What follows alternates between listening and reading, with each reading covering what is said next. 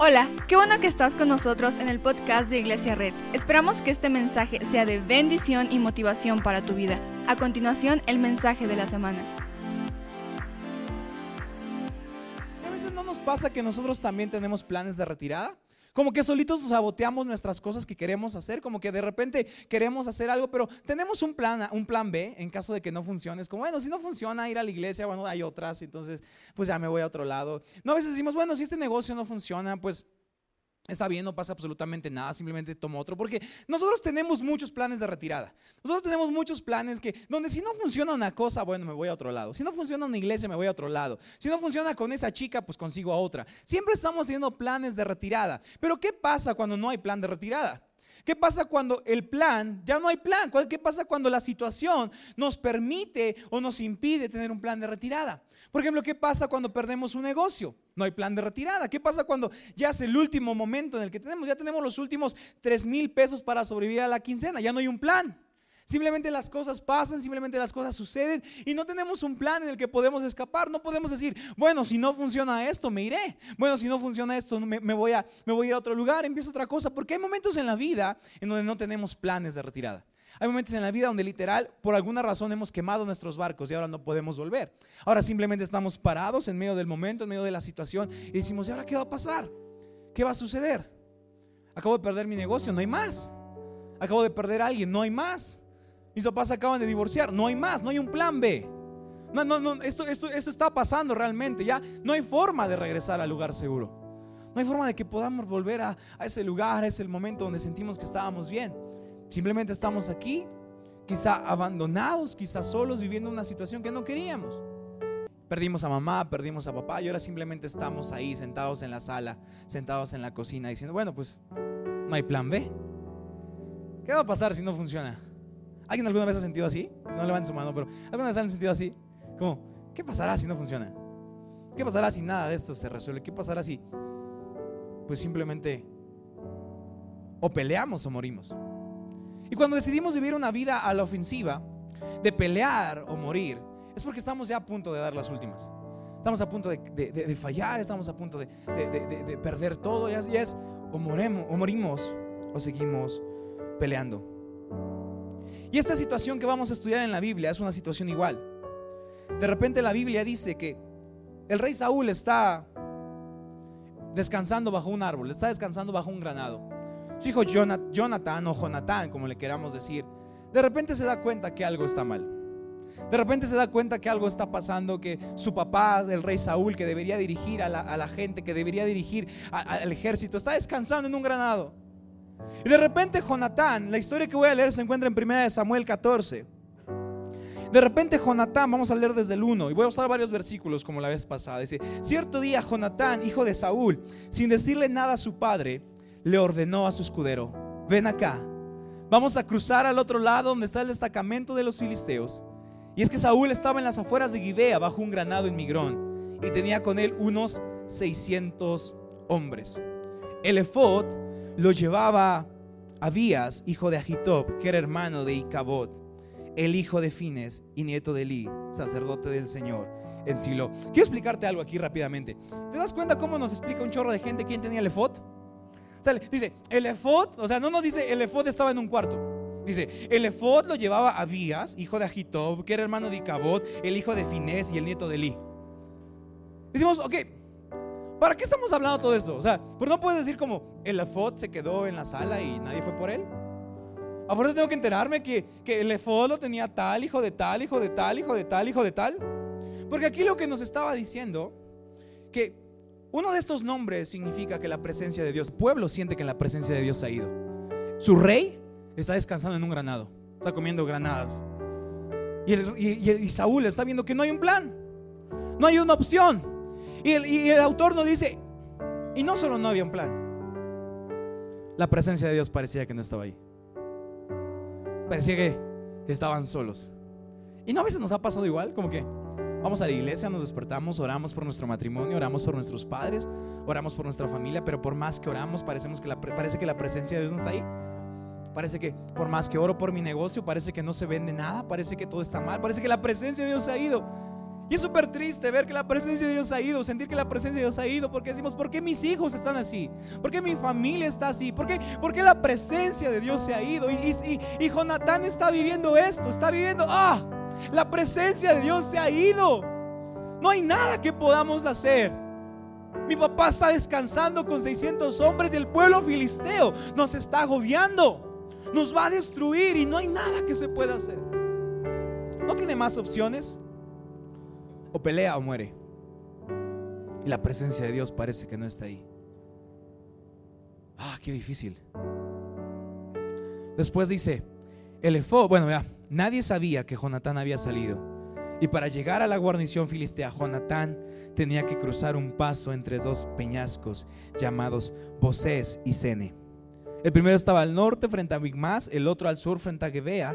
Así que Jonatán le dijo a su escudero, de repente la historia se cambia, cambia de situación. De repente Jonatán está jugando FIFA y dice, no hay más. O peleamos o morimos. De repente le habla a su escudero. ¡Hey! Escudero, ven. Y le dice un plan súper loco. Y dice, oye, ¿y si vamos y peleamos? Yo creo que el escudero dijo, ah, no, no, no, en serio. ¿Y si vamos y peleamos? Y si, vamos y presentamos batalla, aquello que nos está atemorizando y, el escudero se queda así como, ¿es neta? Ahora quiero decirte algo, el escudero no podía decir que no. El escudero tenía que ser leal, tenía que ser fuerte, tenía que ser firme porque muchas veces la vida del príncipe o la vida del rey dependía del escudero. Entonces el escudero, aunque no quisiera, ya estaba en esta misión suicida, a ver si va a pasar algo. De repente dice, vamos a cruzar hacia la guarnición de esos paganos. Espero que el Señor nos ayude, pues para Él no es difícil salvarnos, ya sea con muchos o con pocos. ¿Te das cuenta cómo de repente el autor dice, y cabot, la presencia de Dios no está en el campamento? Pero de repente Jonathan o Jonathan se queda ahí. Oye, si vamos y les ganamos. Y el escudero como de, ah, ¿sí? Y él, o sea, crees en Dios, ¿no? Sí, quememos los barcos. Porque si Dios no nos ayuda en esta, no hay otra opción. ¿Vamos o qué? Vamos a, y, te das cuenta cómo empieza, regresale un poquito, como, o sea, cómo ya le, ya le dijo, vamos a cruzar hacia la guarnición de esos paganos. Esa era como una grosería en ese entonces. No la pudieron poner porque la Biblia, pero era una grosería casi, casi. Paganos. Vamos a cruzar hacia la guarnición de esos paganos porque para el Señor no será difícil ayudarnos. Ya sea con muchos o ya sea con pocos. Porque para el Señor no es difícil ayudarnos. Checa lo que dice. Adelante, respondió el escudero. No sé si lo dijo así como temblando, así como, bueno, pues ya, pero dijo, adelante, respondió el escudero. Haga usted todo lo que tenga pensando, todo lo que tenga pensado hacer que cuenta con todo mi apoyo. Bien, dijo Jonatán, vamos a cruzar a donde están ellos para que nos vean. Y aquí empieza a crear la estrategia. Dice, ok, ok, ok, ¿qué, vamos a hacer? Dice, bueno, vamos a, vamos a cruzar hasta allá. Y la estrategia va a ser esta. Checa, dice, si nos dicen, esperen a que los alcancemos, ahí nos quedaremos en vez de avanzar. Pero si nos dicen, vengan acá, avanzaremos, pues será señal de que el Señor nos va a dar la victoria. Así pues, los dos se dejaron ver por la guarnición filistea. Me, encanta porque dice que donde estaban ellos y el campamento filisteo había dos peñascos, ¿verdad? O sea, era difícil cruzar. De repente Jonatán dice, ok, vamos a hacer esto. Mira, si, si, si nos dicen vengan, si nos dicen vengan a hacer pelea, nos quedamos parados. Pero si nos dicen si nos dicen, vengan acá, avanzaremos, pues será señal de que el Señor nos va a dar la victoria. Así pues los dos se dejaron ver, vamos a terminar todo el versículo, así que los dos se dejaron ver por la guarnición filistea. Miren, exclamaron los filisteos, los hebreos empezaron a salir de las cuevas donde estaban escondidos. En este momento de la historia no hay un reino, no hay nada estable. Los hebreos están escondiendo donde pueden, en cuevas, en peñascos, no, no, hay nada. La presencia de Dios parece que se ha ido. Entonces, el 12, los soldados de la guarnición les gritaron a Jonatán y su escudero, vengan acá, tenemos algo que decirles. Ven conmigo, le dijo Jonatán a su escudero, porque el Señor le ha dado la victoria a Israel. Jonatán trepó con pies y manos, seguido por su escudero. A los filisteos que eran derribados por Jonatán, el escudero los remataba. Si te gusta ver películas de acciones, es uno de los mejores versículos que hay. En ese primer encuentro que estuvo lugar en un espacio reducido, Jonatán y su escudero mataron a unos 20 hombres. Cundió entonces el pánico en el campamento filisteo y entre el ejército que estaba en el campo abierto. Todos ellos acobardaron, incluso los soldados de la guarnición y las tropas de asalto. Quiero que leas conmigo esta parte. Hasta la tierra tembló y hubo un pánico extraordinario. Me encanta porque esta victoria parte de un momento donde Jonatán dice, ok, no hay más opción. O peleamos o morimos. O entregamos todo lo que tenemos o morimos. O nos vamos y peleamos la batalla por nuestro reino o vamos a morir. Y una veces nos pasa que estamos igual, que decimos, o vamos y peleamos por nuestra familia o vamos a morir. O vamos y le entregamos todo porque es nuestro último sueldo. Es lo último que tenemos. Si no peleamos, vamos a morir.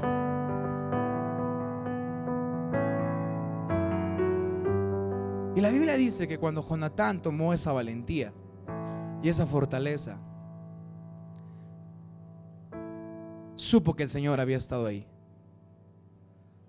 Porque Jonatán empezó a ver la victoria porque sabía que para Dios no era difícil estar ahí. Vuelta con nadie dile, para Dios no es difícil estar ahí. ¿Cuántas veces pedimos señales que Dios nos diga si tenemos que hacer algo? O sea, Jonatán no dijo, hey, este, este escudero, vamos a orar una velada de oración para ver si es la voluntad de Dios que conquistemos ese lugar. No le dijo, vamos a ponernos en ayuno y oración para, para, para ver si es la voluntad de Dios. No vamos a pedir señales. ¿No a veces nos pasa que nosotros podemos pedir señales para todo? Como Señor, si es tu voluntad, que, que, pase un cerdo volador y, sabré que, que, es tu voluntad. Tengo un nuevo, una nueva oferta de empleo, pero hay que orar si es la voluntad de Dios. Pero hay momentos en los que no tenemos tantas oportunidades. Es o peleamos o morimos. Pero Jonatán tenía algo en particular. Toda la vida había visto que Dios estaba con Israel. Jonatán todo el tiempo, él, estaba chiquito y su papá salía a pelear y decía, papá, ¿por qué ganamos? Y su papá respondía, porque Dios estuvo aquí. Papá, ¿por qué ganamos? Porque Dios estuvo aquí. Pero a veces no queremos que Dios se pare enfrente de nosotros y nos dé una señal, así como que Dios, si es tu voluntad, ven y háblame. Y quiero explicarte eso porque sé que te va a... Ven, Emma, ven. Ven aquí. A veces no pedimos que Dios haga esto como de, hey Dios, dame una señal, acércate. Dios, dame una señal, ¿voy a pelear o no? Pero a veces no Dios hace esto. Vuéltate. No, no me ves. Dios, dame una señal. No, no, no a veces pasa que pedimos señales y Dios parece que está de espaldas. Dios, hago esto o no lo hago. Y Dios como... Y no pasa también que cuando pedimos una señal parece que Dios hace esto, avanza un paso. ¿No, ¿No alguien se siente así como que pediste una señal o quieres acercarte a Dios? ¿Estás orando por tu familia? Déjame quitar de eso porque nos vamos a ir todo derecho. Quédate ahí. Aquí, aquí más para atrás. No a veces pasa que pedimos una señal y queremos voltearte, queremos que Dios nos diga, hola hijo, ¿cómo estás? Dice, sí, vas a ganar, vas a pelear, pero a veces no parece que Dios está volteado. Dame la espalda. No a veces parece que estamos orando y estamos pidiendo una señal. Dios, dime si me vas a dar la victoria, dime si vas a estar conmigo. Es mi plan de retirada. Si no me ayudas, voy a morir. Si no haces algo por mis papás, voy a hundirme en ansiedad, voy a hundirme en depresión. Pero no parece que a veces pedimos una señal y Dios da un paso, un paso. Y no a veces parece que estás viendo la espalda de Dios. No a veces parece que estás como, ah, voltea a verme. Dime si algo va a ser bueno o no. Pero lo que no hemos aprendido, que aprendió Jonatán, es que para Dios no es difícil estar en un lugar. Le dijo, Dios nos puede ayudar con muchos o con pocos. Y cuando la tierra tembló, se dio cuenta que Dios había estado ahí. ¿Estás listo? ¿No a veces vemos la espalda de Dios?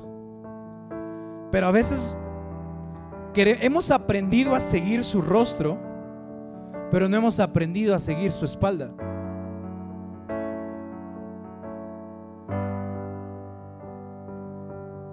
Dejo que caiga. A veces hemos aprendido, voltate, voltate, voltate, a seguir su rostro y queremos que nos diga, como que me vas jalando, ven conmigo. Oh, sí, ah, qué chido. Pero a veces no hemos, hemos aprendido a seguir su rostro, pero no su espalda. Y a veces le pedimos una señal y da una señal. Y da un paso, perdón. Entonces yo lo siento lejos, pero si aprendo a seguir su espalda, cuando no veo su rostro, yo doy un paso. Y a veces le pido una señal y Dios da otro paso. Yo digo, ah, Dios, ¿por qué te vas? ¿Me vas a ayudar o no? Sé que no es difícil para ti, pero dame una señal. Y a veces Dios da otro paso. Y no me doy cuenta que si sigo su espalda, ¿se dieron cuenta dónde empecé? Y terminé en un lugar donde Dios ya había estado. Otra vez, otra vez, alguien no lo está entendiendo el día de hoy. A veces decimos, Dios, no, dame el rostro, dame una señal. Parecía que la, cuando dice y Cabó tenía el efod, estaba diciendo, Dios le estaba dando la espalda a Israel. Pero Dios no le estaba dando la espalda a Israel porque los había olvidado. Dios le estaba dando la espalda a Israel porque quería que lo siguieran. Entonces, cuando Dios da una, pidemos una señal y Dios da un paso, es como, Dios, ¿dónde vas? Dame una señal y avanza otro paso. Y a veces no me doy cuenta que el lugar donde seguí su espalda es un lugar donde Dios ya estuvo. Y donde Dios ya estuvo, siempre habrá victoria. Y donde Dios ya estuvo, siempre habrá, habrá triunfo. Entonces, debo aprender a seguir su espalda, porque a veces ver su espalda no significa que Dios no está, significa que Dios ya estuvo. A veces queremos, gracias, un aplauso fuerte, Emma. A veces queremos, a veces queremos saber dónde Dios estará. Pero a veces no hemos aprendido a distinguir dónde Dios ya estuvo. Porque donde Dios ya estuvo, ya hubo un temblor y ya entregó la victoria al pueblo de Israel. Si, aprendimos, si aprendemos a ser como Jonatán o como Jonathan, a seguir su espalda, quizá con lágrimas, quizá con tristeza, pero donde Dios ya estuvo, ya hay victoria. Entonces a veces debemos preguntarle a Dios, no dónde estarás, sino aprender a distinguir dónde Dios ya estuvo. Y cuando aprendemos a distinguir dónde Dios ya estuvo y aprendemos a seguir su espalda, si Dios está con nosotros, ¿quién contra nosotros? ¿Por qué no te pones de pie?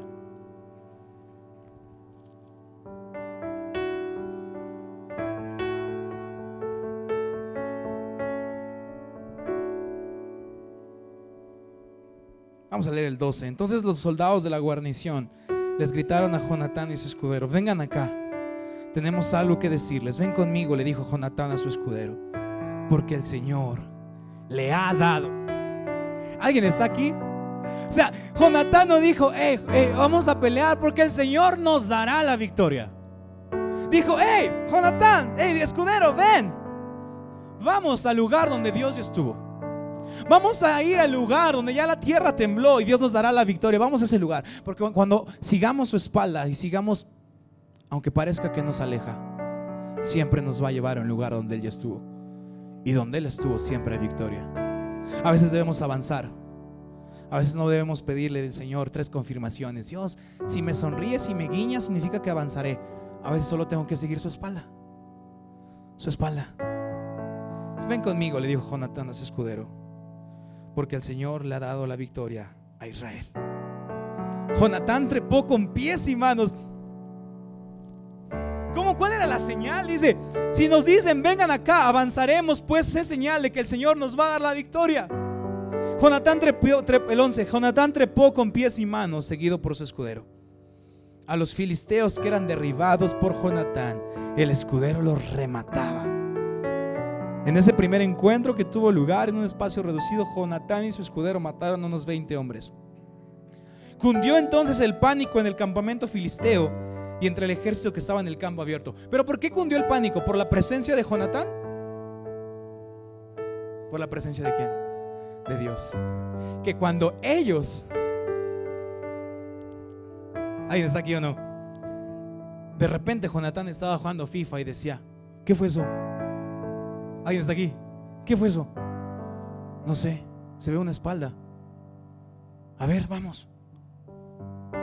Ah, la espalda de Dios. Está caminando al campamento de los filisteos. Oh, ¿sabes qué significa eso? Que tenemos que seguirlo. Porque si vamos atrás de Él, el Señor nos dará la victoria. Entonces de repente la espalda de Dios seguía avanzando. Y Jonatán atravesaba por peñasco. Decía, apúrate que nos deja, apúrate. O sea, Jonatán no dijo, Señor, eres tú. Simplemente siguió y siguió y siguió y siguió y siguió y siguió y siguió hasta que Jonatán vio de lejos el campamento y dijo, ya viste dónde está la espalda de Dios. Está en el campamento de esos paganos. Cundió entonces el pánico en el campamento filisteo y entre el ejército que estaba en el campo abierto. Todos ellos se acobardaron, incluso los soldados de la guarnición y las tropas de asalto hasta la tierra tembló y hubo un pánico extraordinario. Desde Gibea de Benjamín, los centinelas de Saúl podían ver que el campamento huía en desbandada. Quizá hoy te sientes que estás viendo la espalda de Dios. Quizá hoy sientes que no estás viendo su rostro. Quizá sientes que no es claro. Quizá llevas años viendo una espalda. No tengas miedo de seguirla. Por donde sea que ponga un pie Dios, siempre habrá, victoria. Quizá hoy tienes que avanzar por tu familia. Quizá hoy tienes que avanzar por tus hijos. Quizá hoy tienes que avanzar. Pero cuando avanzas, esa señal de que el Señor le ha dado la victoria a Israel. ¿No le dará? Ya le ha dado la victoria. Yo hay gente aquí que tiene que quemar sus barcos y empezar a avanzar. Quema tus barcos, ya, dile, ok, quememos nuestros barcos, sigamos la espalda de Dios. Va. Dile a tu familia, ¿sabes que esta es nuestra última oportunidad? Y no veo del rostro de Dios. No hay una señal clara, solo vemos su espalda, hijos. Pero si seguimos su espalda, no llegaremos a donde estará. Llegaremos a donde Él ya ha estado. ¿Por qué no cierras tus ojos un momento? Muchas gracias por acompañarnos. Subimos contenido semanalmente, así que suscríbete y síguenos en redes sociales. Te dejamos los links en la descripción. Nos encanta pasar tiempo contigo, así que si estás en Tlaxcala no olvides visitarnos este domingo.